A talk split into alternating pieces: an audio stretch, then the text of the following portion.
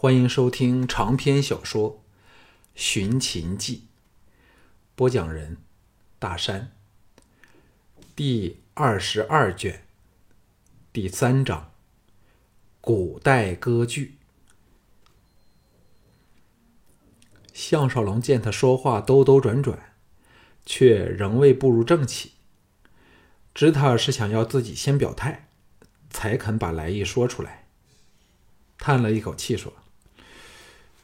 我的确很想赚这笔钱，更不想与张兄成为仇敌。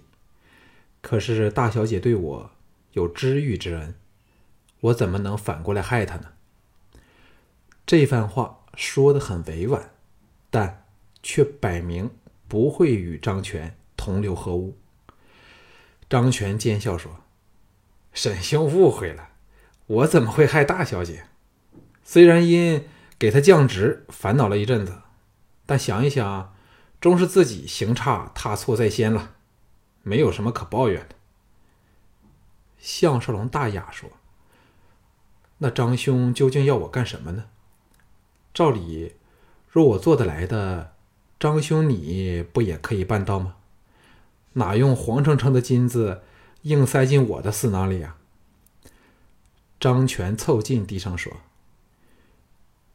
你可知小平曾暗下对人说欢喜上你了？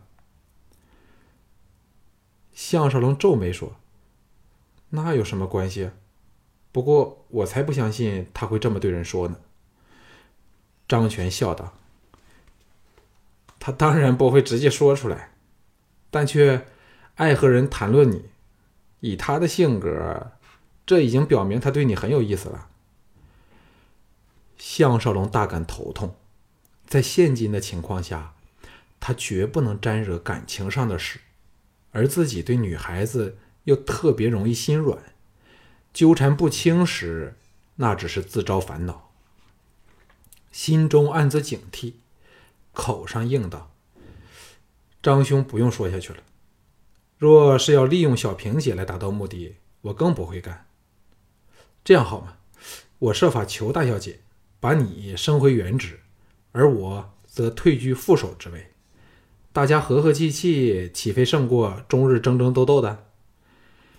张全见他神情决绝，露出不悦的神色，说：“沈兄，你太天真了。你以为大小姐给你坐上我的位子，是因为看得起你啊？她只是拿你做替死鬼罢了。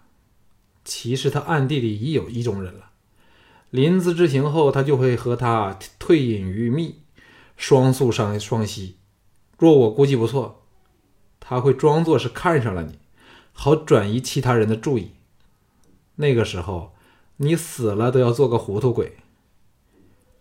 项少龙愕然说：“那人是谁？”张全叹道：“若我知那人是谁，就不用来求你。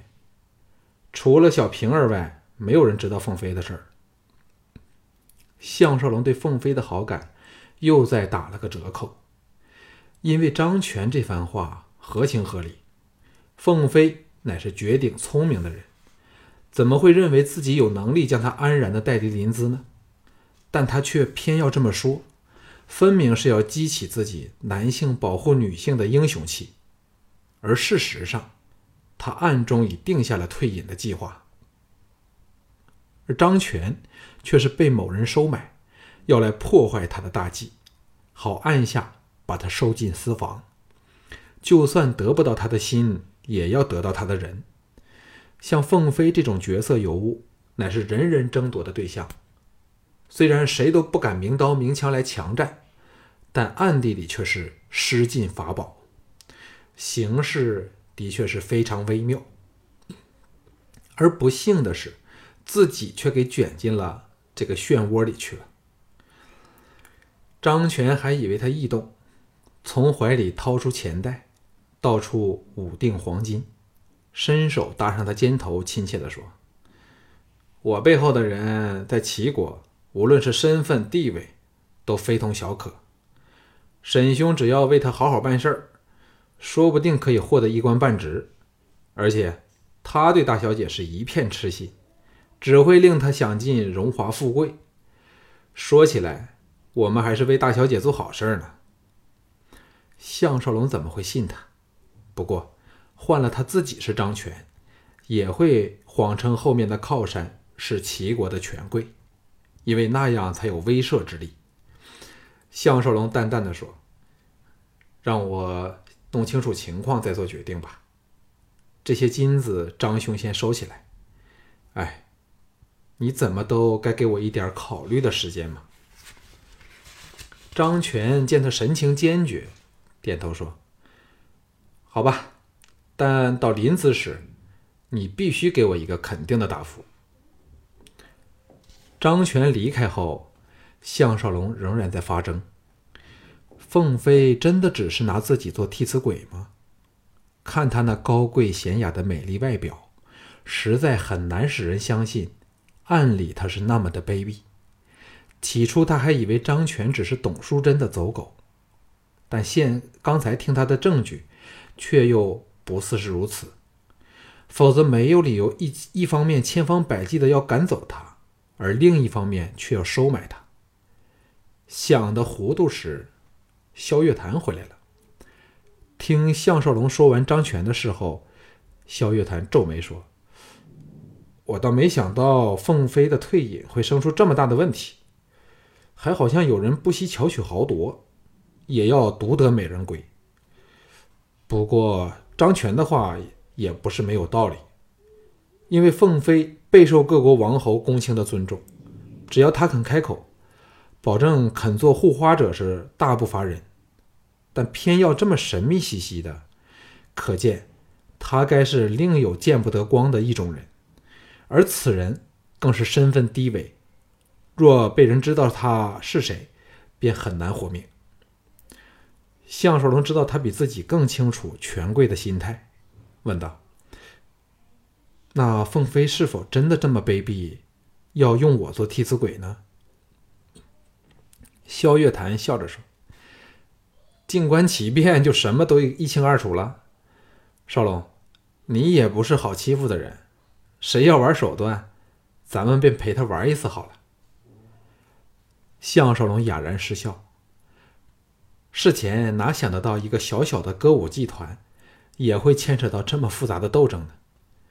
见到歌舞剧团的排演，项少龙才明白，诗歌乐舞。是浑然一体的。以往他看歌舞，不是漫不经心，就是注意力只集中到最美丽的台柱子身上，少有像此刻般身临其境的全神欣赏。只是云娘率领那对近三十人的乐队师，就足够好看。云娘负责的编钟由大到小，一共八件，代表原始的八音，挂起来。占了苍厅五分之一的空间，而他敲钟的姿势更充满了令人眩迷的曼妙姿态和舞蹈的感觉，难怪能如此的令凤飞器重。不由想到，凤飞会否私下告诉他舞剧团解散的事儿？因为看他对萧月潭投怀送抱的情况，可能正是他在替自己找寻好归宿。人的年纪大了。总会变得更实际。换了自己是他，也会挑有成就的萧月潭，而不会挑落魄的自己。大厅充盈着由石磬、编钟、陶锅、雍、挠、铃、铜鼓等组成的和谐乐声，温柔敦厚，绝不会使人生出嘈杂的感觉。杏月、祝秀珍等十个歌姬。随乐起舞，凤飞和董淑贞则立在一旁观看众妓舞姿，不时交头接耳的研究。从外表看，绝不知两者正在勾心斗角。其他婢子负责为各女换衣递茶，各有各忙，平添了不少热闹。这次凤飞并没有邀萧月潭来提意见，所以。项少龙只好独自做个旁观者，幸好只是重击，已足够使他饱餐秀色，目不暇接。尤其是杏月，时刻不忘向他抛来两记媚眼儿，使他并不觉得被冷落。祝秀珍却摆出仍在恼他的样子，只是狠狠瞪了他一眼后就没有再看他。忽然，一个冷冰冰的声音在旁响起：“你在看谁？”项少龙愕然望去，只见仍是一身男装的小平儿，绷着粉脸瞪着自己，神色不善。呆了一呆，才懂得答道：“当然是在看排舞啊。”小平儿笑着说：“我看你只是在瞪着岳小姐吧？”项少龙暗想：“关你什么事儿啊？”但表面只能忍气吞声的说：“小平姐不觉得她的舞姿特别好看吗？”小平儿跺足说：“你分明对她别有居心，才会干的看得那么入神。”项少龙听的口气妒意十足，而自己却仍是与他没有半点感情关系，不禁心生反感，故意气他说：“见色起心，人之常情。若岳小姐在大庭广众前表演，小平姐岂非要向数百人逐个去骂吗？”小平儿俏脸倏地涨红，负气走了。项少龙颇有如释重负的感觉。此女天性善妒，横蛮无理，还是不惹她为妙。此时，凤飞招手唤他过去，问道：“沈管事觉得这首新编的舞乐还可以吗？”董淑贞的目光落到他脸上，灼灼注视。虽明知此女非是善女，但既知它是可采摘、可采摘的花朵，又听过它放浪的呼声。现在，与触手可及的距离看它的隆胸细腰，不由泛起了非常刺激的感觉。项少龙干咳一声说：“呃，我对音律毫不在行，不过仍觉得非常悦耳。芸娘的编钟更是清脆嘹亮，像统帅般的驾驭全军。”董树贞媚笑说：“沈执事还说不懂音律。”只这两句便点出了乐队的重心。编钟的山金石之声是固定的清音，负起音准和校音的重要任务。无论引序、收曲，都少不了他们。而在琴瑟、管箫等丝竹之乐演奏主旋律，为歌者伴奏时，中音更有点睛之效，渲染出整个气氛来。项少龙见他对自己眉目传情，虽明知他弄虚作假，仍有点受宠若惊，只好唯唯诺诺的做洗耳恭听状。嗅着两女迷人的幽香，置身于这莺燕满堂的脂粉国，于这艘古代的大船上，漫航于冬夜的长河中，谁能不感动心弦呢？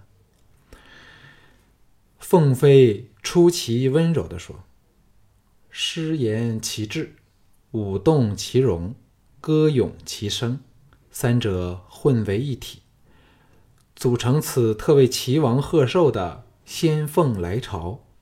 可惜我的主曲遇到了点困难，只希望能在寿宴前完成，否则就大为逊色了。”董淑贞的美眸掠过奇怪的神色。项少龙虽然心中诧异，却无从把握他心中所想。项少龙目光回到正在歌舞中的杏月等诸女身上，随口说：“是否每节舞蹈都会有不同的曲词，表达不同的情节，最后才以主曲带起高潮，合成一个完整的故事呢？”凤飞和董淑贞不能控制的娇躯巨颤。两对美眸异彩连连，不能相信的杏目圆瞪的看他。项少龙感到有异，回头看到他们的表情，大感尴尬的说：“啊，小人只是随口乱说，两位小姐万勿负的放在心上啊。”这回轮到项少龙心中一震，恍然而悟：对二十世纪的人来说，以歌舞表达某一情节或故事，是所有歌剧的惯常手法。没有啥稀奇的，但在这战国的时代里，从韶乐脱胎出来的乐舞，仍保留在原始祭舞的形式上，并不重视剧情。谈到剧情，那要到宋元时代才成熟。所以这番话对凤飞来说，自然可说是石破天惊之语了。凤飞动人的酥胸急剧的起伏了几下，才吁出一口气说。这想法非常特别，哎，沈良，你本身真是个很特别的人。董树贞说：“这想法不但特别，还非常新鲜，大小姐可以考虑。”凤飞那对能勾人魂魄的美眸闪着动人的光彩，目光在项少龙的脸上流连片刻后，香唇轻吐道。淑贞，你也想想看，我想回房休息一会儿。言罢，径自去了。项少龙不知所措，董淑贞靠近的酥胸差点碰上他的手臂，这才低声说：“从没有人能令凤飞如此动容的，沈良，你是第一人。”项少龙不好意思的说：“二小姐，不要损我。”董淑贞笑脸如花，以脚尖轻轻的撑高交体，凑到他耳旁说：“人家也都为你动心呢。”说完，还吹了一口气儿到他耳内去。项少龙明知他在诱惑自己，以达到他不可告人的目标，但仍想，仍泛起了想碰一碰他的冲动，忙压下这个诱人的想法，苦笑说：“二小姐勿要如此。”给人看到不太好的。董淑贞嫣然一笑，挪开了少许，白他一眼说：“有空可到人家房中来，那时只有我们两个人了，不是可以放心交谈吗？”项少龙心想：那岂非是送羊入虎口，要堕进你的色欲色欲陷阱里边了？口上答道：“呃，小人不敢，更恐大小姐会怪责。”董淑贞甜笑说：“你的拳头这么硬，想不到胆子却这么小。大小姐怎么会管我的事儿呢？哦，你不是对大小姐生出妄想了吧？”项少龙一怔说：“ 二小姐说笑了，小人只是下人身份，怎么敢生出癞蛤蟆吃天鹅肉这种非分之想啊？”董淑贞娇躯一颤说。蛤蟆吃天鹅，这种形容的语句你是怎么想出来的？项少龙这才知道这句俚语这个时候仍未发明，尴尬的说：“呃，只是随口说来罢了。”董淑贞像首次认识他般用神的打量他，好一会儿才说：“你这人没有惊人之语，但又发人深省，这般人才埋没了，实在可惜。”沈良，你究竟有没有为自己的将来前途着想过啊？此时，乐声舒止，众姬停下了嬉笑，等候董树董树贞的指示。只有杏月立在一旁，带点妒意的在瞧两个人亲密的交谈。小平儿则不知道哪里去了。项少龙只好说：“小人能当上执事之职，已经心满意足了。”啊，他们在等候二小姐的指示呢。董树贞低声说：“告诉你个秘密，这歌舞剧团很快就要遣散了，知情者无不在为自己找寻后路归宿。像我这种不想沦为贵族姬妾的，就更是烦恼了。沈良，你若有志向，便来找人家谈谈吧。”又伸手捏了他的手臂。轻声说：“你真健壮。”这才含笑到了重基础。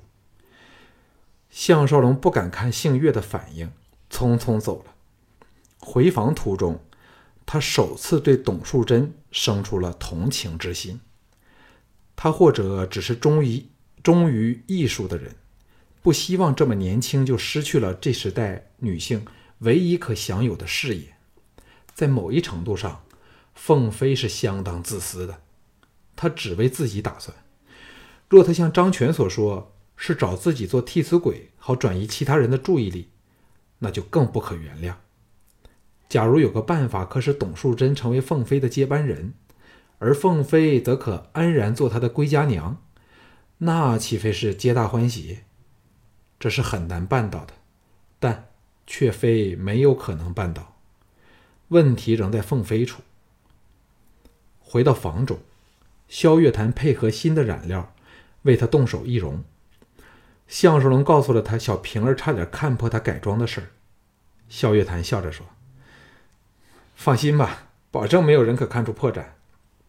最妙的是，你瘦了至少十斤，连眼型都改变了，所以你最好不要吃那么多东西了。如果养胖了，反而不好。”项少龙苦笑说：“我已经很有节制的了，但现在头痛的是，小平儿和杏月都好像看上我。”董淑贞更是对我抛眉弄眼，你说我该怎么办？萧月潭笑着说：“项少龙毕竟是项少龙，你既能使季才女为你倾心，其他的莺莺燕燕不为你牵不为你颠倒才怪呢。”嘿，给你看一样东西。项少龙朝他撑开的手掌看去，见到一颗似是某种果物坚硬的核心，大小如指头，奇道：“哎，这是什么？”萧月潭说：“这是什么不打紧，只要你放到舌头底下说话，便可以把语气声调改变过来，完全不像项少龙了。”项少龙皱眉说：“若让凤飞他们听到，岂不是非常古怪？”萧月潭说：“你还以为自己是以前的身份吗？当遇到熟人时，先把果核往口里边一塞，你就可以瞒过任何人了。”对于萧月潭的周身法宝，项少龙早已见怪不怪。接过果核，依指示放到舌底，在萧月潭指点下，牙牙学语起来。果然，连音质都变了点儿。萧月潭听得连连失笑时，敲门声响，他忙去开门。项少龙见萧月潭似是给人扯出门外，正大大惑不解时。萧月潭回到他身旁，低声说：“今晚我到芸娘房里边风流一晚，你若要解寂寞，可到凤杏月等其中一人把他们弄来。星月的功夫如何，我是不晓得，却可保证董淑贞的榻上是精彩绝伦，好自为之吧。”房门关上后，项少龙只有苦笑。旅途寂寞，有美女陪寝。自是人生乐事，不过他却过不了自己这一关。呆坐了一会儿后，他收拾心情，钻入被窝睡觉。现在他最大的乐趣，就是到梦中去会娇妻爱儿。快要睡着时，他蓦地惊醒过来，耳内响起关门的轻响。项少龙探手到席旁，握上了血浪的把手。香风随来，一个火辣辣的动人酮体钻进他背内，八爪鱼般的将他缠了个结实。